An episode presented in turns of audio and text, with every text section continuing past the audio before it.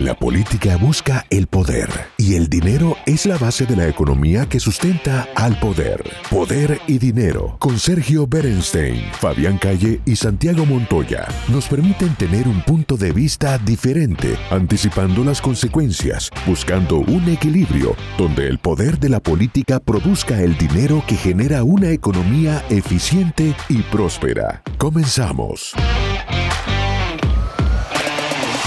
Bienvenidos a la nueva edición de Poder y Dinero aquí en Americano Media. Es un placer estar con ustedes. Mi nombre es Sergio Berenstein. Hacemos este programa junto con Santiago Montoya, con Fabián Calle y un gran equipo de producción. Me gustaría discutir con ustedes eh, otra cuestión vinculada más a la agenda eh, doméstica de los Estados Unidos y de cara sobre todo al proceso electoral de eh, noviembre de este año. Estos días tuvo lugar en la ciudad de Dallas, en Texas, eh, una reunión importante de CIPAC, ¿eh? Eh, este comité que justamente trabaja, es un comité de acción política con ideas conservadoras y que obviamente nos permite comprender la agenda, los issues de esta campaña y en general cuál es la visión del Partido Republicano, de los sectores conservadores de eh, Estados Unidos respecto de los temas más importantes de la agenda económica, política, de la agenda internacional, cuestiones que eh, indudablemente definen hoy el debate en la sociedad civil eh, y fundamentalmente la visión de futuro de un sector tan importante de la comunidad política norteamericana. Me gustaría simplemente contarles qué eh, dice la ciencia política de esta clase de eventos. ¿Para qué sirve esta clase de convenciones? Ustedes están acostumbrados a ver eh, muchas eh, reuniones, los partidos siempre antes de las elecciones organizan convenciones muy importantes, grupos en particular de la sociedad civil también tratan de fijar agendas, tratando de definir temas que en definitiva, bueno, terminan contribuyendo a eh, conformar una visión más amplia, más diversa eh, de eh, cuáles son los temas que importan en una sociedad en un momento determinado. Eso se denomina fijar agenda.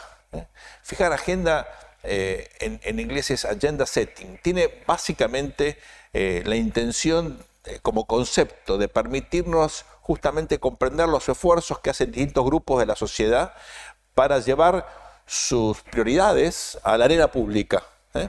Hay como una competencia entre distintos grupos eh, que pugnan justamente para que se hable de los temas que a ellos les importan.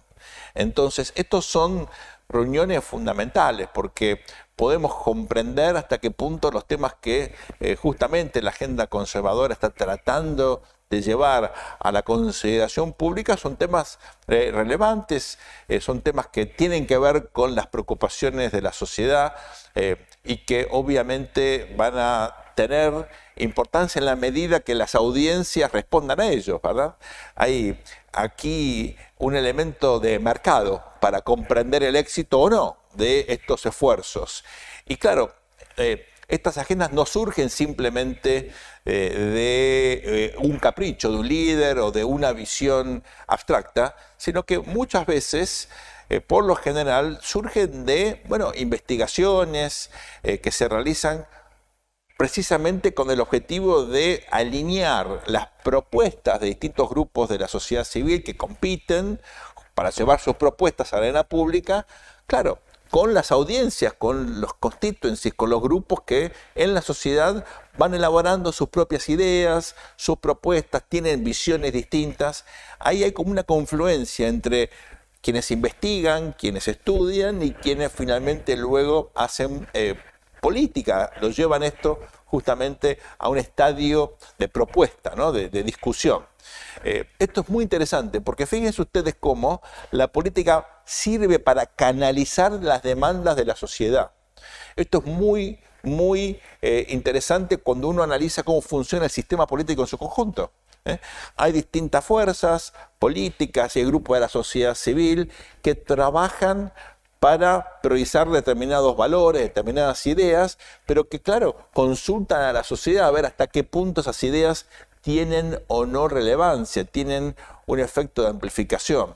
Por eso el sistema democrático es tan importante, porque en definitiva las ideas que terminan instalándose no son ideas inventadas, no son ideas abstractas, sino por el contrario existe este canal de comunicación eh, para justamente llevar a la discusión pública los temas que eh, son eh, relevantes. Entonces, estos eventos como el de CIPAC u otros que ustedes permanentemente eh, van a, ver, tienen una importancia realmente eh, muy, muy significativa, porque la vida democrática necesita que haya este esfuerzo de síntesis, de identificación de cuestiones que son importantes para la sociedad para llevarlos a la arena eh, pública.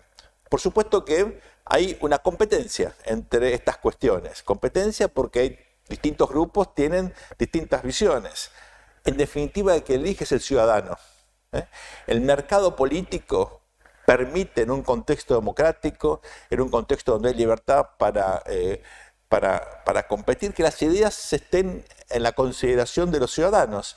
Y en definitiva hay momentos en los cuales el eje ideológico se corre para un lado y momentos que se corren para el otro. Ustedes lo habrán visto, durante mucho tiempo había eh, cierta hegemonía cultural de ideas de izquierda. Eh, entonces el debate, bueno, tuvo que ver con las regulaciones estatales, con la intervención del Estado, con cuestiones vinculadas a la agenda más demócrata, incluso en algunos sentidos una agenda demócrata bastante extrema.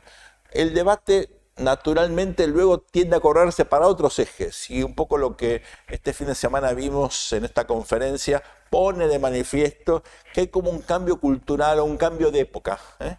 que uno podría decir hay como una especie de final de época de ciertas ideas que parecen empezar a perder consenso, incluso en votantes demócratas que están, bueno, corriéndose hacia otros ejes, eh, tienen otros impulsos, otras preocupaciones. Hay eh, fundamentalmente eh, temas de carácter económico, como la inflación, la pérdida del poder de compra de los salarios. Hay temas también que tienen que ver con la sensación de dirección, hacia dónde va el país, hasta qué punto eso satisface o no las preferencias de los ciudadanos, hay temas que tienen que ver estrictamente con la política, temas muy obviamente polémicos, como la cuestión eh, de la interrupción del embarazo, la cuestión del aborto, fundamentalmente a partir del reciente fallo de la Corte Suprema de Justicia, incluso temas institucionales, ¿eh?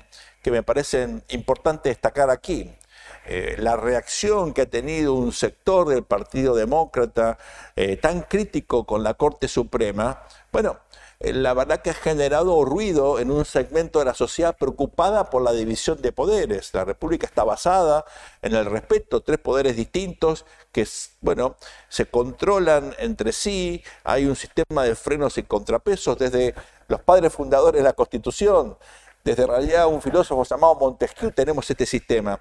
Claro, estos son temas que aparentemente no están en la agenda cotidiana, pero sí cuando se traducen en cuestiones del día a día, porque la división de poderes es vital para mantener eh, un principio que eh, eh, ustedes saben que es característico de los Estados Unidos, que es la seguridad jurídica, que la justicia funcione con canales eh, autónomos de intervención de la política. ¿eh?